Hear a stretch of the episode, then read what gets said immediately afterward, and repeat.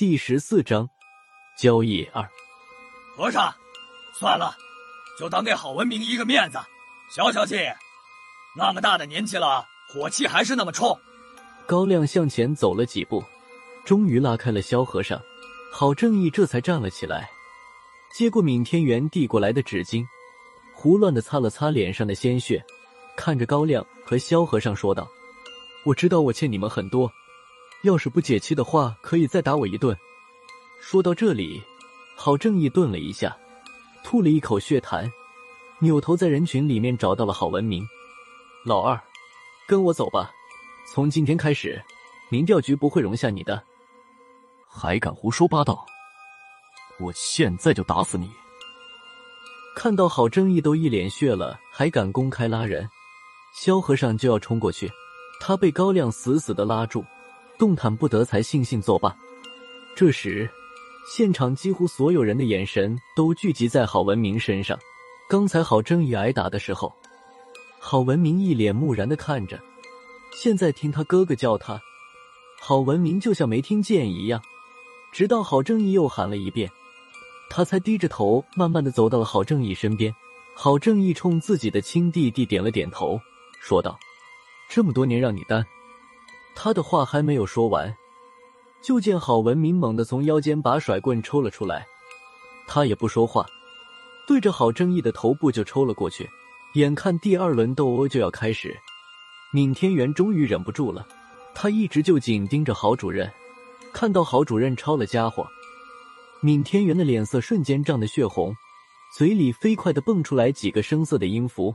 当最后一个音符出口的同时，他手中的拐杖用力向地面一杵，就见他的身体里面有一个魂魄分裂了出来。分裂出来的魂魄竟然迎着郝文明的甩棍撞了过去。郝文明的甩棍是欧阳偏左给他加料特制的，本身就是驱鬼除魔的利器，自然不会怕什么魂魄邪祟。他就当这个魂魄不存在一样，甩棍力道不减的向郝正义的脑袋抽过去。就在这时，郝正义动了。他的右手闪电一样抓住了郝文明的甩棍，另一只手竟然掐住了魂魄的脖子。刚才光看郝正义挨打了，这时才看出来他的本事。抓住郝文明的甩棍不算什么，竟然还掐住了没有实体的魂魄的脖子，让魂魄烟消云散容易，就是一颗子弹的事。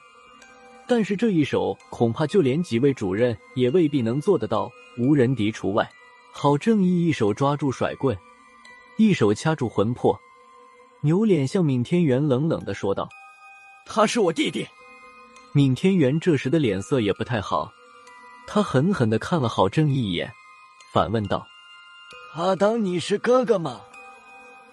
郝正义沉默了一会儿，加重语气重复了一遍：“他是我弟弟。”见自家的主任动手了。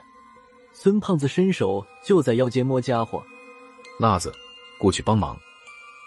没等他甩棍抽出来，我一把拉住了他。先别过去，那边有问题。你看仔细了，那个魂魄有影子。你眼花？他大爷的，这是什么新品种？被我提醒了一句，孙胖子才发现，在周围工作灯的照耀下。郝正义手里的魂魄的确在地上反射出一团诡异的影子来。看清了鬼影，孙胖子向后退了一步，同时向我问道：“辣子，不是我说，这是什么情况？那个东西到底是人是鬼？”孙胖子的问题，我也想找人问问。我在资料室里也没有见过这样的事情，好在眼前就有人应该多少知道一点。我扭脸看向萧和尚和高亮时。才发现他们俩的脸色都变了，萧和尚不再是刚才喊打喊杀的样子了，他和高亮都有些紧张的盯着那个有影子的魂魄。后面的欧阳偏左不知道什么时候摸了上来，站在高亮的身后向我使了个眼色，示意我和孙胖子向后退。就在这时，我身后有人拍起了巴掌声，这几下掌声引得现场众人不由自主的向后看去。还没找到那人是谁，就听见掌声响起的地方有人说道：“不错嘛，练鬼能练到这种程度的，你这把年纪也算没活到了狗身上。”听见说话人这种噎死人不偿命的语调，高亮和萧和尚紧张的神色都缓和了下来。本来失踪的吴主任又从后面冒了出来。这时的吴仁迪已经换了件干净的白衣服，正慢悠悠的走了上来。看见无人敌出现，郝正义立即松开了魂魄。这个魂魄像受了惊吓一样，直奔闵天元过去。但是接下来诡异的一幕出现了，魂魄竟然穿过了闵天元的身体，没有留在他的体内。闵天元和郝正义的脸色都变了。闵天元连忙掏出一张符纸贴在自己的身上，跟着魂魄接连又试了几次，结果都是以穿越告终。眼看着吴主任走了过来，魂魄只能先躲到了闵天元的身后。吴主任走过来，并没有搭理闵天元和郝正义，他到了高局长的身边，看着鬼门关说道：“那群枉死鬼都进去了吗？”这时，高局长突然笑了一下，说道：“还差一个。”差一个，吴主任回头看了一圈，最后向闵天元的身后招了招手：“你过来，就差你了。”他这话出口的同时，闵天元身后的魂魄掉头就跑，但是他好像和闵天元之间有什么联系，跑出去也就五十多米远，魂魄怪叫了一声，就像被抽了筋一样，在地上抽搐着。闵天元的脸色就像吃了毒药一样灰里透黑。他看见魂魄倒地后的样子，不由自主的迎着魂魄走了几步。随着他和魂魄的距离慢慢拉近，魂魄突然从地上跳起来，继续向前跑去。可惜没有几米就重新摔到了地上。吴仁迪一脸冷笑的看着闵天元，看他的样子，好像并不在乎魂魄能跑多远。眼看着魂魄在前，闵天元在后。这一人一鬼磕磕绊绊的越走越远，邱主任抬头看了一眼天色后，嘴里喃喃的说道：“差不多了。”他这句话刚刚出口，就看见魂魄奔跑的方向，天边出现了一丝暖色，现场众人这才反应过来，已经到了天亮的时候了。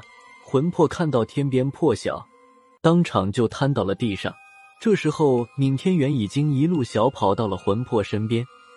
在第一缕阳光照射下来之前，闵天元脱下大衣罩在了魂魄的身上。后面的郝正义也跑了过来，他和闵天元一起用大衣挡住了阳光，两人左右挡着阳光，慢慢的将魂魄挪到民调局搭好的帐篷里。那几顶帐篷都是经过特殊处理的，当初高亮他们就是做了两手准备，送魂魄进鬼门关时有什么意外的话。就把那些魂魄暂时安置在里面，可以躲避太阳光的照射。